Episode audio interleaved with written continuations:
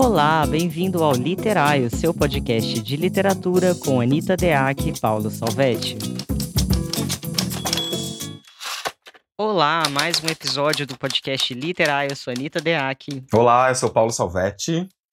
E hoje viemos falar, na verdade, conversar um pouco sobre a seguinte questão: existe literatura feminina? Ixi, que questão, hein? Pois é, eu e Paulo estamos numa semana das trevas. A gente estava conversando aqui antes de começar esse podcast. A gente quer fugir para as montanhas. Literalmente, né? Não é nenhuma metáfora. Mesmo. Então, hoje, sei lá, talvez a gente fale umas farpas aqui, porque tá cruel a situação. Bem, não estamos sós, como sempre, a gente vai começar esse podcast já com uma fala. Teremos três convidadas, é um podcast especial. Márcia Barbieri, Natália Timerman e Luísa Romão. E já vamos começar com a fala da Luísa Romão. Ela é poeta, atriz e slammer. Mestranda em Teoria Literária e Literatura Comparada pela Universidade de São Paulo. Atualmente integra o coletivo Palabreria. Seu último projeto autoral, Sangria, mesclou cinema, performance e poesia. Ela é autora dos livros Sangria e Coquetel Motolov, e há sete anos participa da cena de slams e saraus da cidade de São Paulo. Vamos a Luísa, então.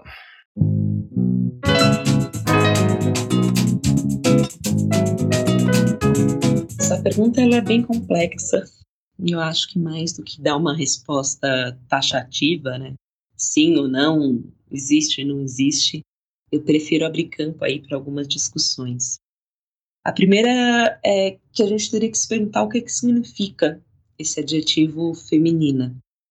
Em geral, e devido a um processo secular de construção do imaginário patriarcal, esse adjetivo feminina é associado a um ideal de mulher, de fragilidade, de docilidade, como se fosse uma expressão emotiva, não racional, ou, em última instância, maternal. E eu acredito que muitos dos movimentos feministas hoje buscam romper exatamente com esse ideal de feminilidade, de feminina, com essa mulher supostamente universal. Então, se a pergunta fosse: existe uma literatura feminista? Com certeza a resposta seria outra pois, né, nesse caso, na própria nomeação já estaria evidente a disputa com o imaginário patriarcal. Bom, mas de qualquer forma, eu acho que eu posso falar um pouco de como é ser uma mulher poeta, uma mulher slammer, e como, por um lado, há um apagamento e uma dificuldade históricas de ocupar esse espaço da literatura, está entendendo, né, a literatura como um, um termo já moderno, né, e esse espaço também da poética. Isso, esse apagamento, né, ocorre muito por uma construção do próprio pensamento ocidental, que acabam conjugando falocentrismo e logocentrismo, excluindo as mulheres e as populações subalternizadas dos espaços de política, de pensamento crítico, filosóficos, literários, culturais, né, relegando-nos ao espaço doméstico. Então, essa ausência de mulheres que escrevem é muito possível de ser verificada nos livros didáticos, nas bibliotecas e até mesmo na história da literatura. É uma falta de equidade muito evidente. Por outro lado, atualmente, é, nos dias de hoje, devido a muitos enfrentamentos, inclusive, né, muita disputa, não é algo que caiu dos céus, né, pelo contrário, é fruto exatamente dessa, dessa luta do movimento feminista, a gente tem muitas mulheres tomando a linha de frente escrevendo e reivindicando a própria história, né, recusando esse lugar de musa inspiradora. Né, eu não quero mais ser descrita pelo olhar do homem, eu quero narrar o mundo a partir do meu próprio ponto de vista, do meu corpo, do meu território. É, no meu caso, essas questões deram origem ao Sangria, que é um livro que buscou revisitar a história do Brasil na perspectiva de um útero. Então, são 28 poemas, 28 dias, como se fosse um ciclo menstrual compreendendo como que né, esse ciclo também se articula com o ciclo da história brasileira, tanto econômica quanto política, e com essa mirada colonial, né, o que é, seria a gente pensar num Brasil, num país que se denomina a partir do pau-brasil, né, o Brasil como esse país mercadoria que surge já a partir de um, de um sistema escravocrata, um sistema de exportação, de monocultura, né, de muito predatório em relação ao território, e também a partir de um ideal falocêntrico do pau patriarcal Brasil. É isso.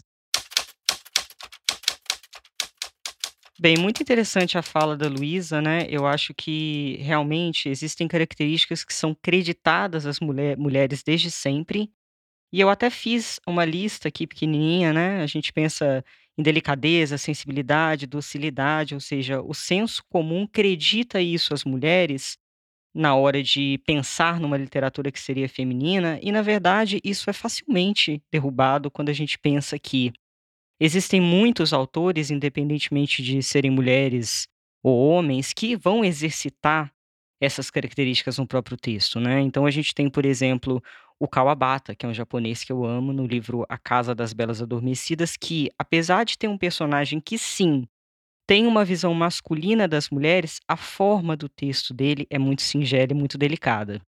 Então só isso já, já derruba isso de que né, a sensibilidade no texto pertence só às mulheres.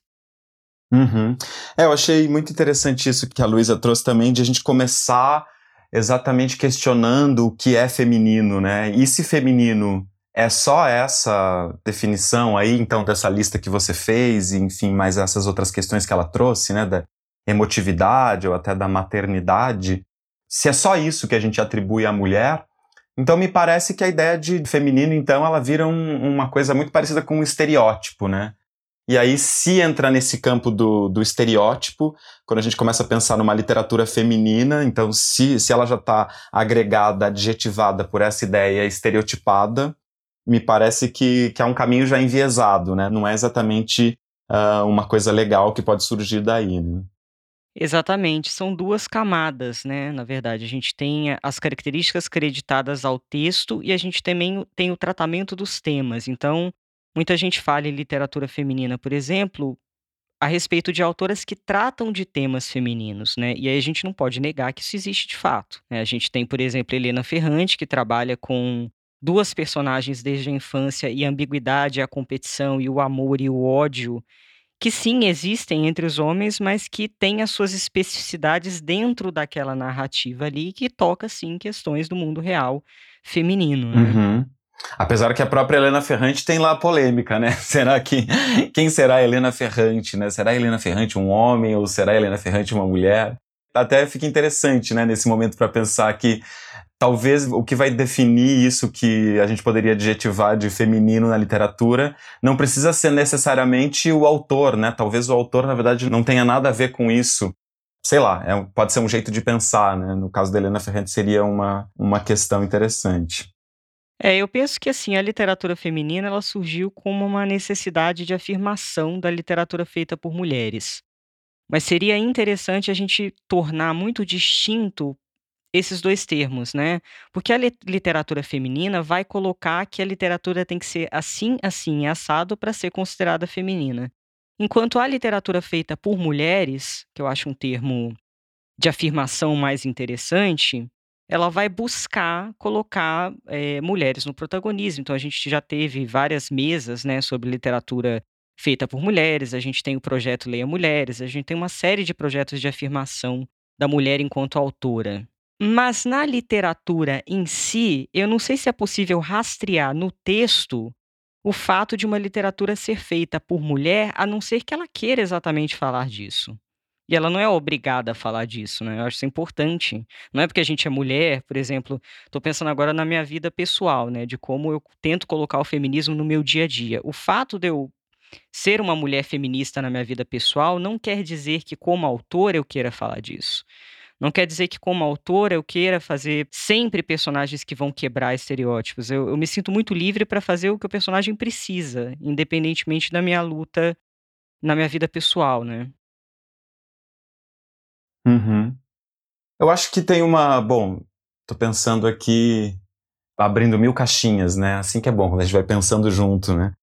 Pegando o gancho do nosso episódio passado, né? Que a gente estava conversando sobre a ideia de que toda literatura é política. Né? Então, inevitavelmente tem ali um teor político que a gente é, explicitá-lo ou não, né? Eu acho que tem uma coisa no nosso contexto, quer dizer, Tô pensando, por que, que a gente está falando sobre isso? Por que, que a gente trouxe esse tema aqui para esse podcast, né? Por que, que nós temos essa, essa necessidade, esse interesse de dialogar com as pessoas sobre isso?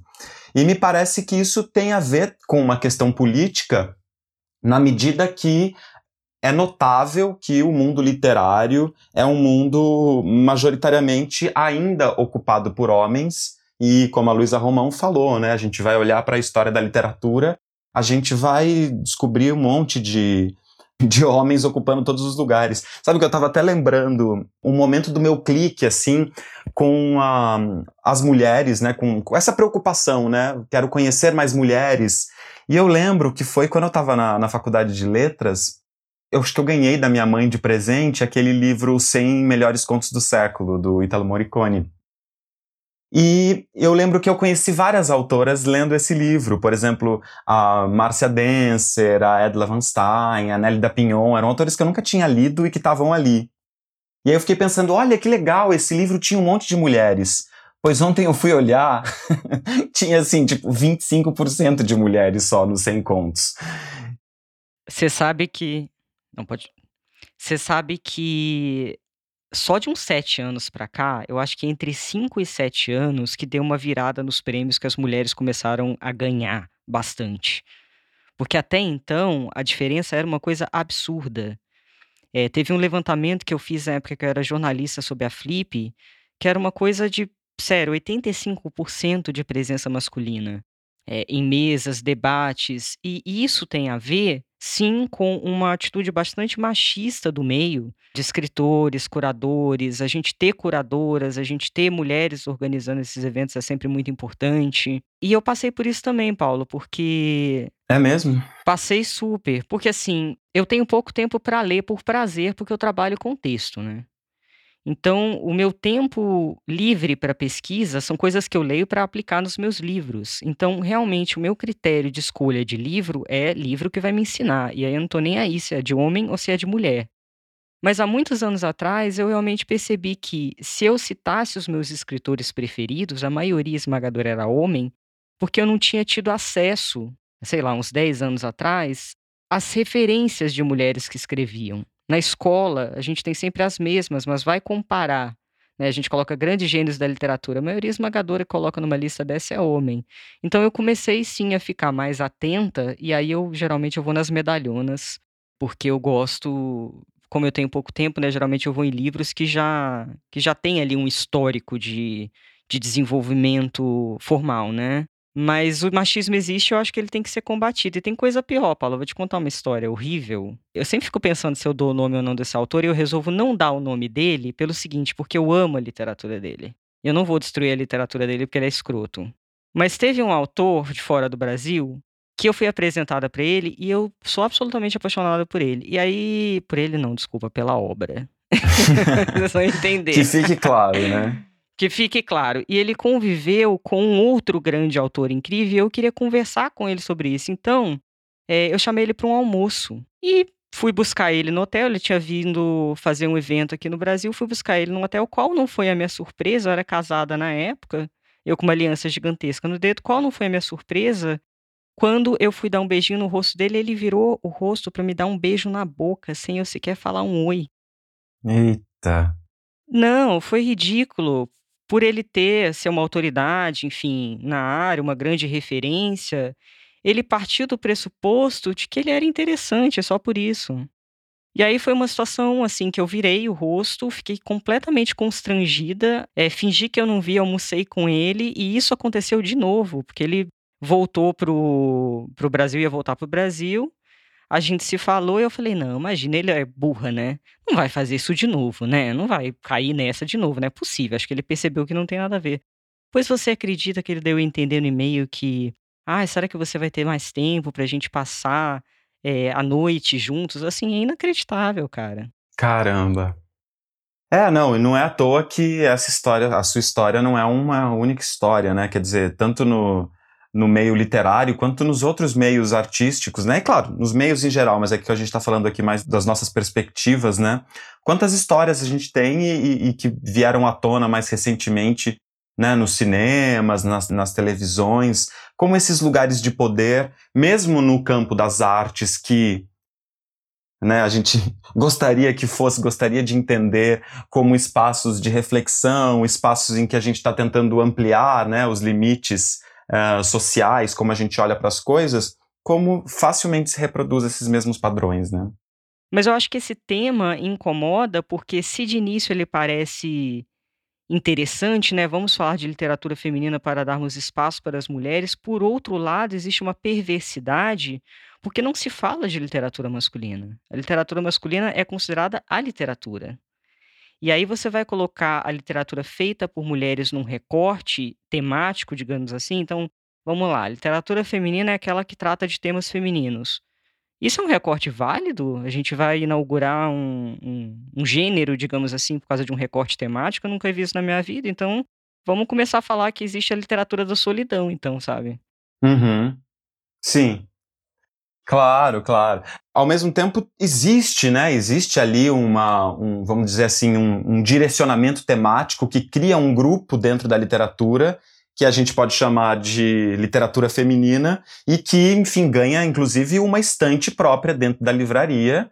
E isso é bastante representativo, né? Assim como a gente tem a estante dos policiais, a gente tem a estante da literatura contemporânea, existe lá nas livrarias a estante de literatura feminina, é, e que muitas vezes são esses livros que a gente consideraria de algum modo mais massificados, né, ou até uma literatura menor, porque são esses livros que cumprem uma série de pressupostos, né, de expectativa das leitoras, nesse caso seriam leitoras mesmo, porque são voltados para elas, claro que devem ter também rapazes que leem esses livros, homens, e que aí tem um monte de implicações terríveis, né? Porque são livros que colocam a mulher nesse lugar de alguém que espera um homem, né? Essa mulher com síndrome de princesa, né? Que está ali esperando, que está desorientada na sua vida e que a vida nada, nada dá certo até que ela encontra aquele grande homem e, e que deposita nele né, todas as expectativas para que a sua vida possa ser salva eu acho que você levantou uma questão boa, porque existe um posicionamento de mercado em relação a isso, mas não é só um posicionamento de mercado, né? O mercado, ele entende quais são os desejos é, da massa e ele quer dar, quer responder esses desejos da massa, e aí vem os best-sellers, né? Daí que se a gente for pensar que sim, existe uma literatura voltada para questões femininas e determinados estereótipos, não chega a ser um gênero literário se a gente for pensar em literatura, né, em teoria da literatura, por exemplo. Mas é um gênero do, dentro do mercado, dentro da lógica de mercado, sim, é um gênero é, de segmento, é um segmento dentro do mercado bastante lucrativo, inclusive, de mulheres que fazem essa literatura e que não são conhecidas nem são minimizadas, tá? Tem gente que vende. Quando a gente fala que literatura não vende, por exemplo, a gente está falando de literatura contemporânea. Existem mulheres, que a maioria das pessoas não sabem nem o nome dentro do nosso meio, e que ganham rios de dinheiro fazendo esse tipo de literatura. E que têm fãs a dar com pau, que escrevem fanfics e etc.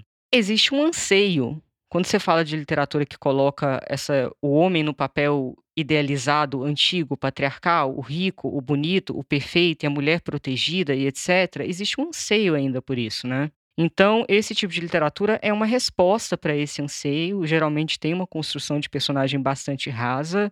Eu, eu sou a favor da, da liberdade absoluta, então não sou contra que esses livros existam, por exemplo. Se eles atendem, é a lógica do mercado, eles estão aí. Eu acho que vai demorar muito tempo para a gente ter a massificação na construção de personagem que saia desses estereótipos, porque isso é uma questão de base cultural, né, e política. Então, enquanto a gente tiver mulheres que estão esperando isso dos homens, porque o patriarcado existe há muito tempo, e eu acho que tem uma responsabilidade feminina e masculina nessa história, porque eu também não entro muito nessa de vamos queimar os homens, eles são escrotos e tudo é culpa deles, não, não acho que seja por aí, né? Tem, tem jeitos diferentes de lidar com isso, mas eu acho que essa transformação, não sei nem se vai acontecer, Paulo, porque eu tô tão pessimista ultimamente, entendeu? Não, é difícil acreditar. Que eu acho que a gente tá no ciclo do horror, cara. Hum, eu também acho difícil de acreditar numa transformação. Claro, a gente tá vivendo progressivamente uma transformação evidente, né? A Luísa mesmo falou isso.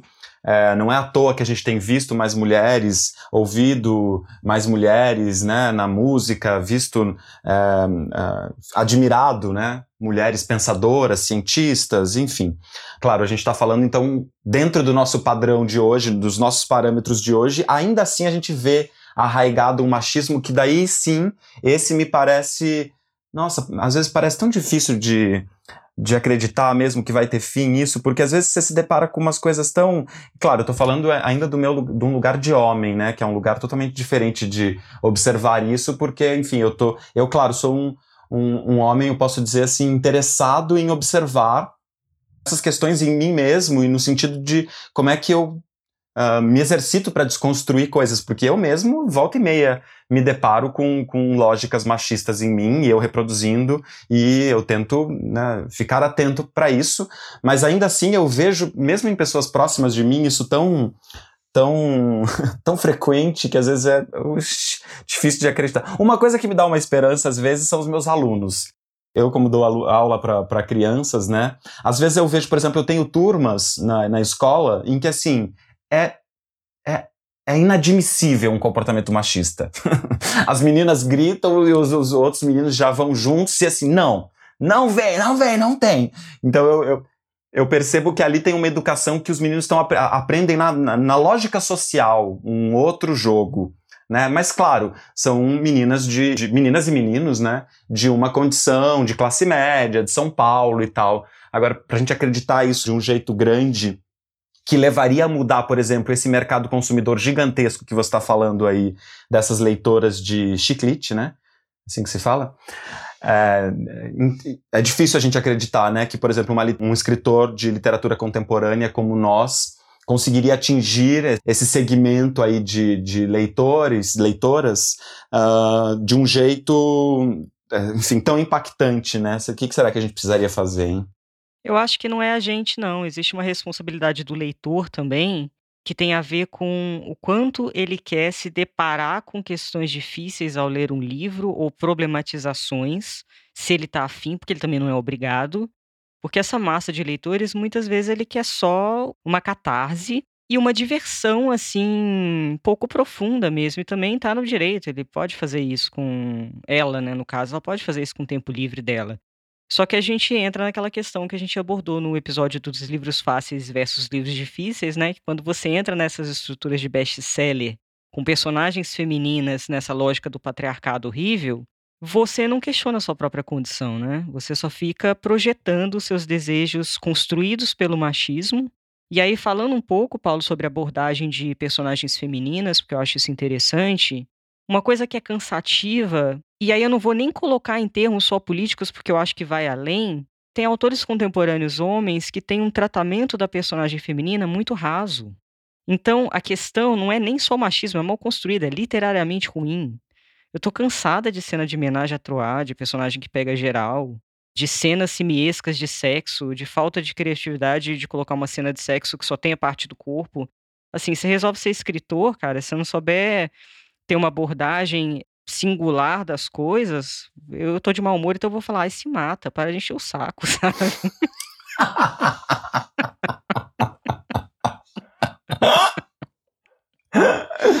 ah, vamos acabar com essa literatura, vamos acabar com isso, vamos, vamos queimar esses livros. Ah, ainda bem que a gente tem, dá pra gente rir para salvar um pouco dessas, dessas coisas, né? Mas você tem razão, total quando a gente vai olhar para as construções de personagens na literatura contemporânea, a gente tem todos os tipos, né? Porque a literatura contemporânea é um negócio infinitamente vasto. Eu não, eu não saberia identificar porque eu não parei para olhar ainda, talvez, com essa atenção de pensar as personagens femininas, as personagens mulheres, né? É, em especial. Mas há um problema de construção de personagem muito sério, né? E assim, eu sou um leitor muito atento aos personagens. Eu gosto de. sou apaixonado por me envolver com os personagens, ficar amigo dos personagens. Enfim, e eu percebo muito isso. Tem, assim, tem muitos personagens que estão ainda beirando ali o, o, o espaço do estereótipo, né? Que é uma coisa, enfim, que a gente pode melhorar sim, hein, coleguinhas? Vamos aí. Para falar um pouco sobre esse exercício do feminino e do masculino, eu queria chamar a Natália Timmerman, que é a nossa próxima convidada. Ela é escritora, médica psiquiatra pela Unifesp, mestre em psicologia e doutoranda em literatura pela USP. É autora de Desterros, Histórias de um Hospital Prisão pela Elefante, Rachaduras, que saiu pela Quelônio no ano passado, e Copo Vazio, um romance que sairá em 2021 pela Todavia. Vamos lá, Natália.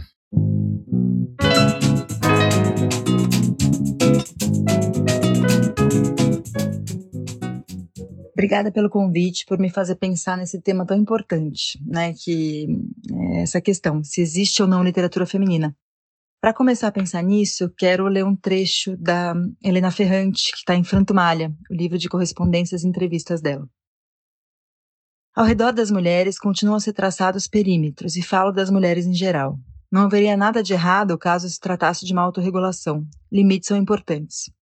O problema é que, além de os limites serem fixados pelos outros, nós mesmas, se não os respeitamos, nos sentimos culpadas.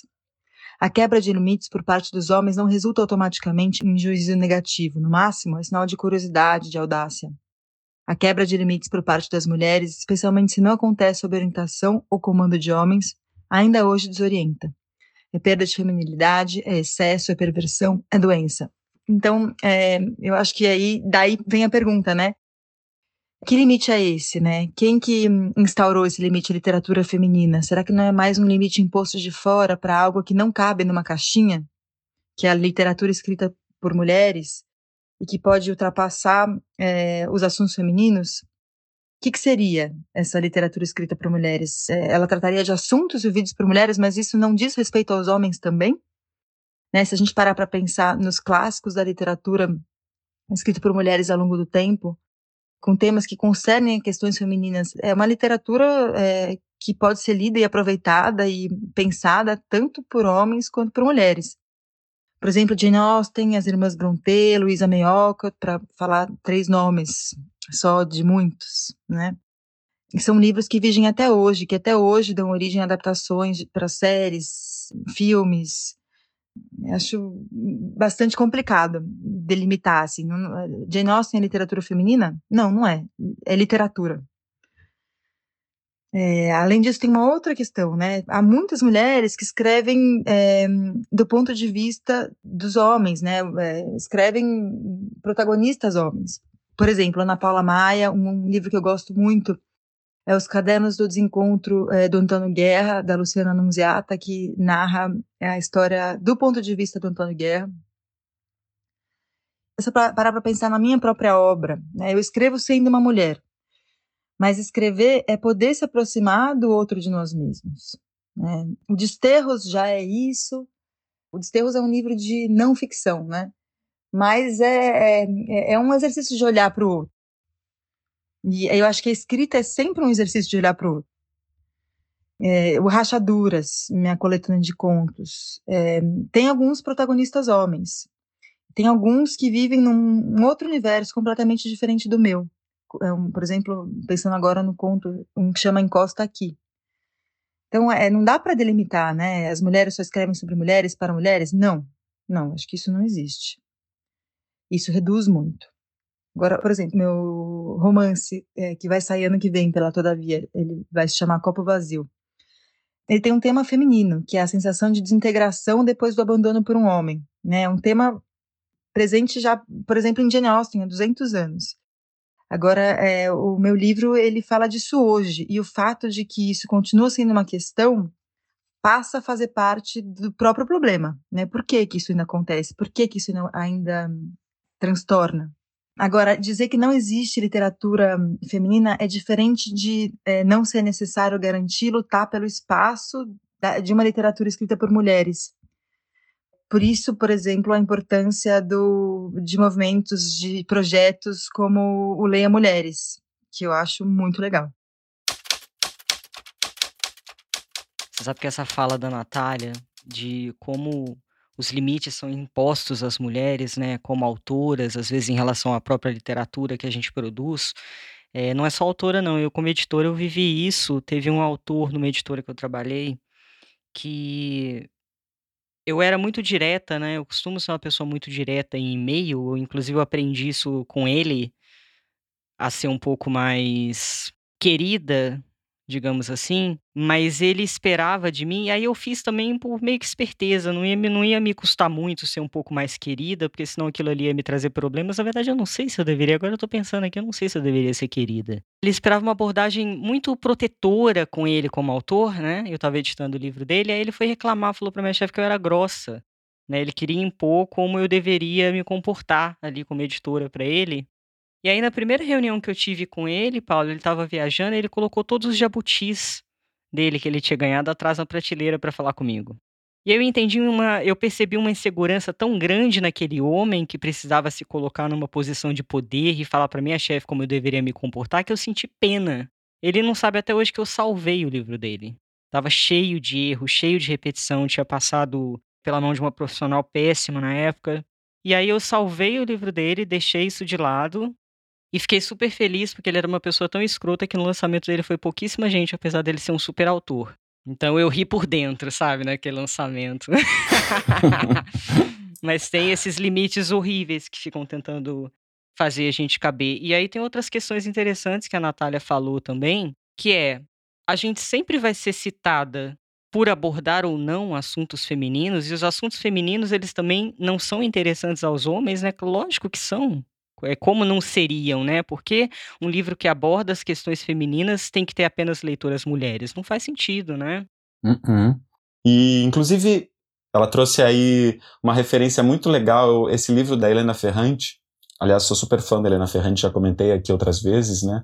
Mas esse livro aí da Helena Ferrante, o Franto Maglia, que é uma, um livro de uma série de cartas, pequenos ensaios, trocas de cartas da Helena Ferrante com a editora e também com um cineasta que estava fazendo a adaptação de um dos livros dela e, e eles conversando ali por e-mail. É muito interessante também para a gente pensar um pouco os bastidores da literatura, um pouco o que a gente faz aqui, né? Tem muitas questões para aprender ali, eu acho uma ótima referência. E eu lembrei que isso que a Natália comenta ali, que é um pouco um tema do próximo livro dela, né? Que é essa sensação de desintegração que algumas mulheres sofrem diante da separação, né? Mas que também, enfim, eu posso pensar em relação aos meus fins de relacionamentos que eu tive, que também passei por essa sensação de desintegração. Eu lembrei do livro da, do outro livro da Helena Ferrante, o Dias de Abandono, que é exatamente sobre isso, né? É a história de uma mulher que tá, o livro se passa em poucos dias após o término de um relacionamento dela e essa sensação de não pertencimento mais aos lugares e assim, eu mesmo, quanto homem, uh, me identifico com essa sensação, essa sensação também é minha. Né? E, inclusive, isso também é uma questão que tem tratada de um jeito muito interessante no Laços, do Domenico Starnoni. A primeira parte do Laços, o Laço é dividido em algumas partes, né? a primeira parte do Laços também tem essa questão aí de uma mulher, mas aí é o escritor né, que, que fala disso, não uma escritora. Uh, também é isso, essa mulher que está ali num, no momento em que terminou o relacionamento e está nesse ponto cego ali da sua vivência, né? Tudo isso para pensar que concordo totalmente com a Natália que não existem né, questões que são próprias das mulheres e questões que são próprias do homem, ou pelo menos não deveria existir. Politicamente, eu acho que esse é um dos pontos que a gente tem que ir contra, né? Retomando ainda a, uma coisinha que a Luísa falou lá que é muito interessante, que é assim, a gente não. O que a gente consegue definir que é exatamente o que uh, instaura uma mulher, né? O que é exatamente a questão ser mulher? Tão complexo, né? Cada mulher é uma mulher, cada, cada experiência é uma experiência, né? Então, de, de certo modo, eu acho que tem muitas dessas questões que nós compartilhamos muito mais do que dividimos.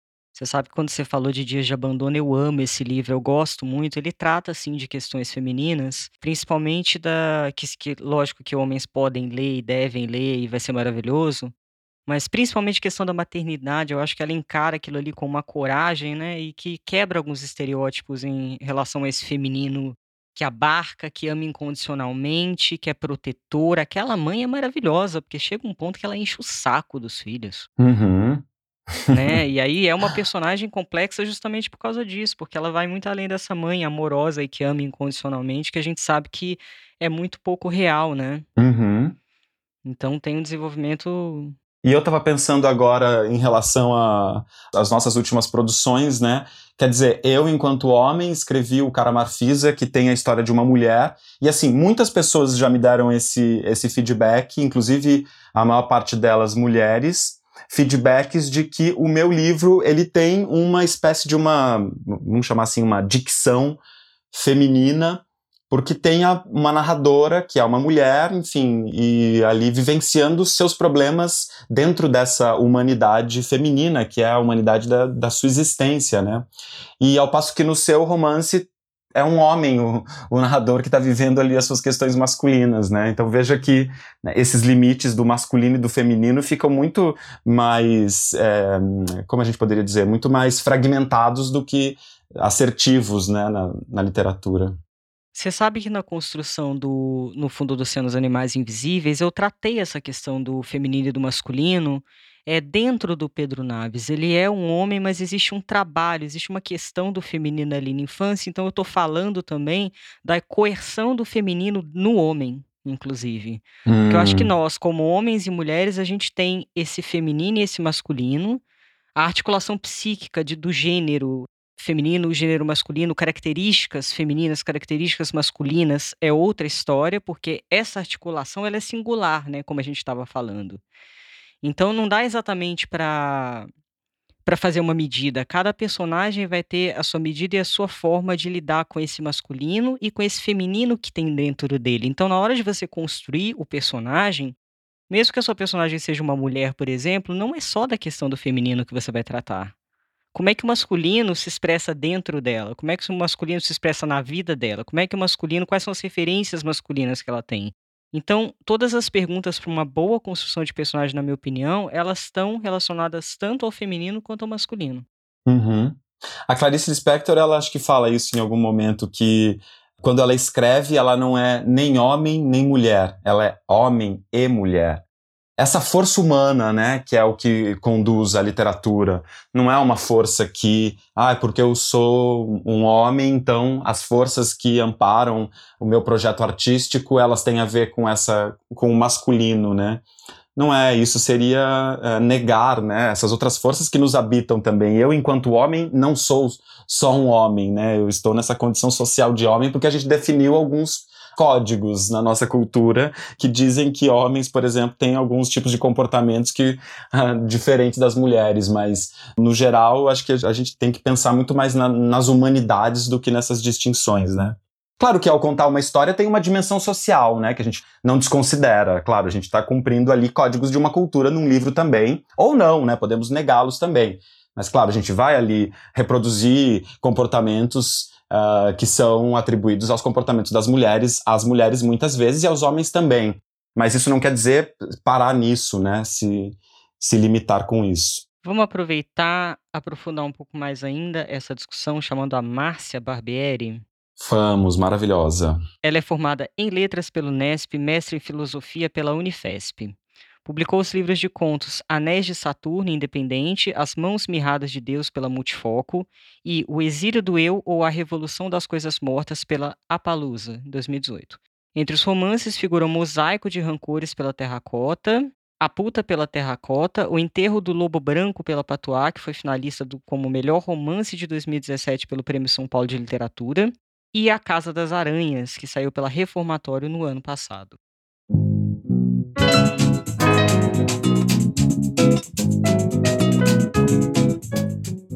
Boa tarde. Gostaria de agradecer a Anitta pelo convite em falar um pouco sobre literatura feminina. Acho um tema bem polêmico e tudo que for falado pode facilmente ser refutado, tanto para o bem quanto para o mal.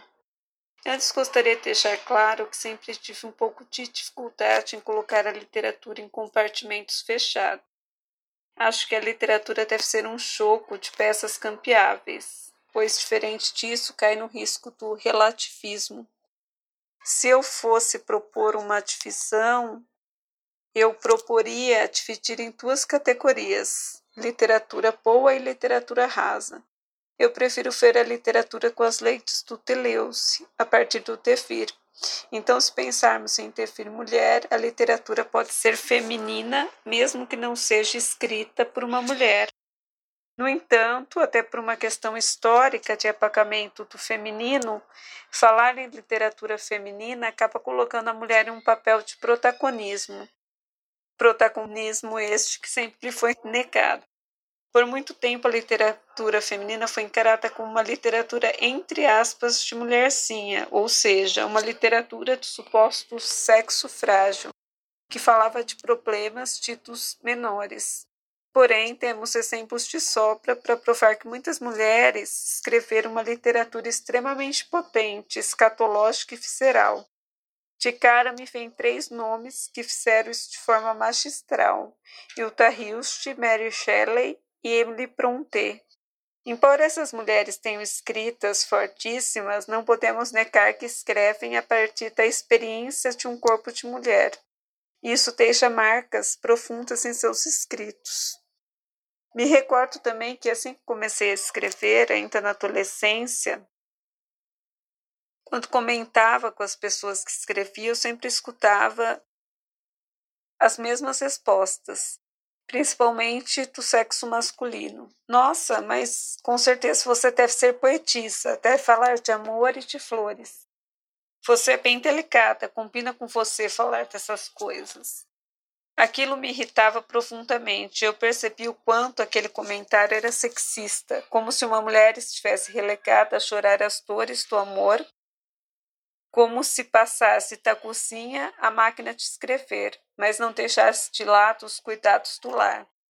Bem, é isso, apenas um apontamento para reflexões. Aproveito e deixo o convite para conhecerem a meteorologia do corpo, iniciada com a puta e fechada com a casa das aranhas. Obrigada.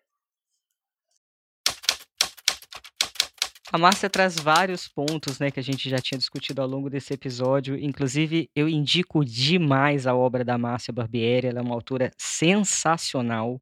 E eu concordo com muito do que ela disse, inclusive porque quando a gente fala em literatura feminina, né, do, dos temas femininos, é, muitas vezes a, a discussão fica em torno só da temática. Então, a literatura feita por mulheres é abordada desse jeito. E aí eu queria trazer um outro ponto, que é os recursos formais, os recursos técnicos, eles não pertencem a nenhum gênero, né? É, então, na hora que você vai chamar uma mulher para falar de literatura feminina e você vai sempre enganchar a obra dela nos temas femininos, muitas vezes você deixa de dar oportunidade para essa mulher falar da construção criativa dela por outros parâmetros que não, não fazem sentido, não tem essa baia da temática, né? São parâmetros mais amplos, eu diria assim. É, as dicas da Márcia, gente, pelo amor de Deus, leiam assim como as dicas da, da Natália e da Luísa. Eu acho que a gente está com o episódio bastante recheado de leituras, né? De indicações de leituras maravilhosas. Pois é, e que time, né? De mulheres maravilhosas. É, eu achei incrível essa imagem aí que a Márcia trouxe da literatura enquanto um jogo de peças cambiáveis. Então, essa ideia de que. Isso acho que serve muito, né? Hoje a gente acabou não falando tão é, longamente sobre essas questões do processo criativo em si, mas acho que essa aí é uma, uma imagem muito interessante para a gente desenvolver nas nossas literaturas, que é entender as nossas narrativas como jogos de peças cambiáveis em vários sentidos, né? Ela não está falando aí só de uma literatura fragmentada e que vai se construindo por partes, não é isso. Mas é esse jogo que pode ir mudando, né, e mudando de perspectiva à medida que as coisas vão sendo observadas de, de modos diferentes, né. Isso é um jeito, me pareceu muito rico de entender essas questões do feminino e do masculino, o que tinha a ver um pouco com o que eu estava trazendo antes, né, mas não tem uma, necessariamente, né, um, um jeito de produzir feminino e masculino, mas a gente pode brincar um pouco com esses, criar jogos, né, com o que é o estereótipo, com o que é esse, esse padrão social de, de enxergar essas perspectivas e tornar isso uma coisa rica e problematizada na literatura, né, mais do que reproduzida apenas. É, e a Márcia chama também a atenção para uma coisa importante, que é o fato de sermos mulheres, com certeza influi na nossa literatura, no sentido de que toda ficção tem um nível, ainda que muito escondido, de autobiografia. Não quer dizer que você vai colocar na sua personagem aquilo que você viveu, mas a sua visão de mundo, ela é inseparável, não ipsis literis, entende? Mas alguma coisa existe esse rastro. A gente também não pode negar esse rastro do ser mulher no texto. Agora, como é que é para mim a grande questão. Aí é que difere. Como é que a gente interpreta isso? Vai ser naquelas forminhas chatas de sensibilidade e docilidade ou a gente vai complexificar um pouco mais? E também é. abrir isso para a questão da experiência humana, né? Isso é uma coisa que eu estava desde o começo perturbado um pouco com essa ideia, desde o começo do episódio, mas eu acho até difícil de organizar esse pensamento, porque eu estava pensando sobre isso. A gente já falou isso aqui outras vezes, inclusive no episódio de autoficção, de memória, de afeto. A gente falou um pouco disso, de como que a gente traz coisas que são nossas, né? Uh, então, obviamente que você sendo uma mulher e, e ser mulher tem uma implicação afetiva no seu modo de ser, no sujeito que você é. Então, obviamente que isso também perpassa a literatura. Agora, o difícil é exatamente isso que você falou, a gente querer ficar identificando, acho que não há, não há essa necessidade de a gente identificar o que, né, que, que devir mulher é o que, é o que vem da mulher e que não vem do homem. Outra imagem boa da Márcia é essa ideia do devir mulher, né? O devir mulher ele pode vir do autor homem, pode vir da, da autora mulher. Eu acho que não há necessidade da gente ficar classificando, né? Quais devires mulheres vêm da mulher. Acho que isso não tem a menor necessidade, mas de fato tem alguma coisa, né? Eu fico pensando que no meu romance, por exemplo, se eu não tivesse tido uma história com a minha família, numa relação matriarcal como a minha família foi, essas pulsões, elas não chegariam até a minha literatura, por exemplo. São pulsões da minha vida, da estrutura de vida que eu pude ter, que atravessaram meu corpo e me compuseram uh, socialmente, culturalmente, e que, claro, acaba esbarrando e vazando ali para o que eu escrevi, né? Então, do mesmo modo com vocês, mulheres, provavelmente.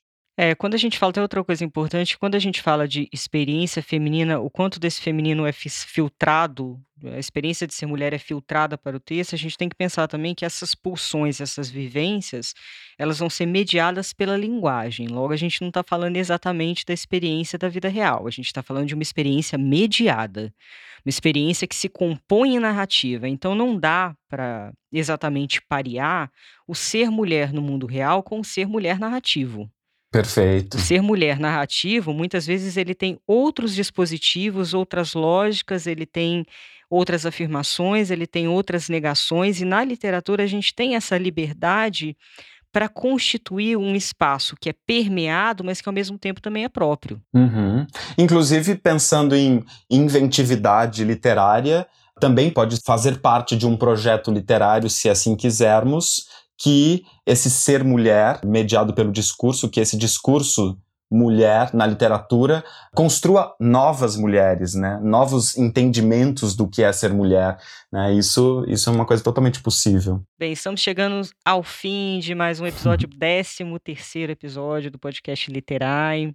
Então, vamos inaugurar um quadro novo no episódio que vem, era para ser esse, mas ficou longo que é o Fala que eu te escuto. Esse quadro. Eu não consigo não rir com esse nome. Que eu te escuto é muito bom.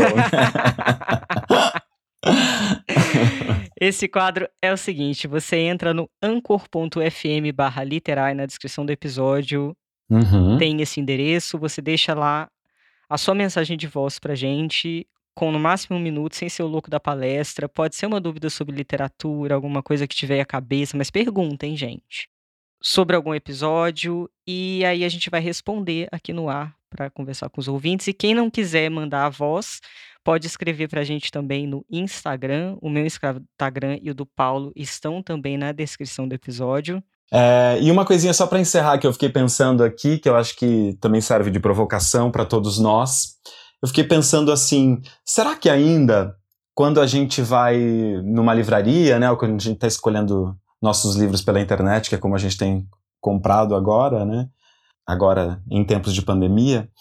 Será que muda o fato de a gente ler o nome de uma mulher ou a gente ler o nome de um homem?